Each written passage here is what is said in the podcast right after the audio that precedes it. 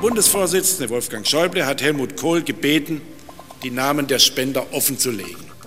Das Präsidium erwartet, dass Helmut Kohl dieser Bitte nachkommt. Helmut Kohl will die Namen der Spender nach wie vor nicht nennen. Er habe ihnen schließlich sein Ehrenwort gegeben. Das bringt die CDU zunehmend in Bedrängnis. Sie beginnt sich von ihrem Ehrenvorsitzenden abzusetzen. Aufsehen erregt ein Artikel von Generalsekretärin Angela Merkel, die in der FAZ deutliche Worte findet. Die von Kohl verantworteten Vorgänge haben der Partei Schaden zugefügt, schreibt sie. Die CDU müsse sich auf eine Zukunft ohne Kohl einstellen. Sie müsse sich wie jemand in der Pubertät von zu Hause lösen und eigene Wege gehen. Am selben Tag, dem 22. Dezember 1999, trifft sich das CDU-Präsidium und fordert Kohl geschlossen auf, Klartext zu reden. Der Bruch zwischen Helmut Kohl und der CDU-Parteiführung, spätestens mit dem heutigen Tag, ist er auch öffentlich. Nach einer Präsidiumssitzung forderte Parteichef Schäuble den Ehrenvorsitzenden vor der versammelten Presse auf, die Namen der Spender preiszugeben, deren Millionen auf illegalen Parteikonten gelandet sind. Es gehe jetzt darum, Schaden von der Partei abzuwenden. Kohl selbst hatte an der Sitzung nicht teilgenommen. Walter Jansson berichtet. Mehr als einen Zwischenbericht vermochte Schäuble dem CDU-Präsidium auch heute nicht zu präsentieren. Die Aufklärung der Spendenaffäre sei bislang nur lückenhaft geglückt, musste der CDU-Vorsitzende zugeben. Besonders schwierig gestalte sich die Recherche für die Zeit vor 1993, da das Parteiengesetz die Aufbewahrung von Unterlagen und Belegen nur für einen Zeitraum von sechs Jahren vorschreibe, fehlten wichtige Schriftstücke. Aber auch für die Zeit danach hat die CDU-Führung keine komplette Übersicht. Bei der Auswertung der jetzt bekannten Konten hätten sich Hinweise auf weitere Konten ergeben, deren Übergabe bis jetzt nicht möglich war.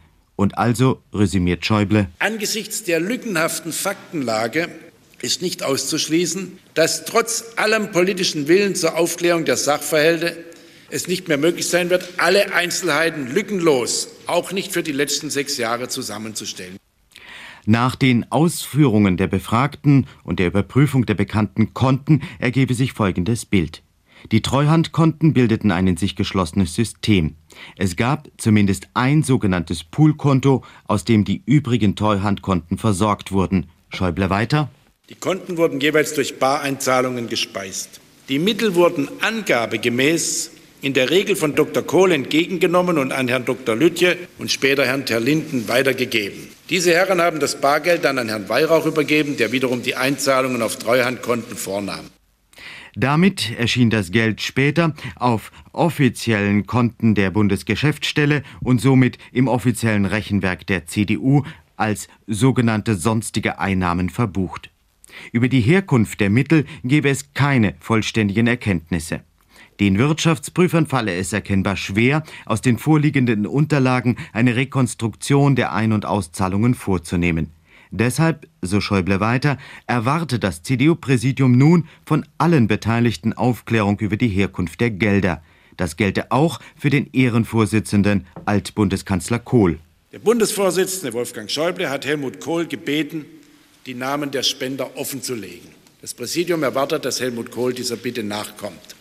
Dies ist erforderlich, um weiteren Schaden von der Partei abzuwenden. Kohl, der heute nicht an der Präsidiumssitzung teilgenommen hat, verweigert bislang, wie auch Ex-Schatzmeister Kiep, die schriftliche Beantwortung eines Katalogs von Fragen, den die Wirtschaftsprüfer zur Aufklärung der Angelegenheit ausgearbeitet und den Schäuble mit der Bitte um zügige Beantwortung verschickt hatte.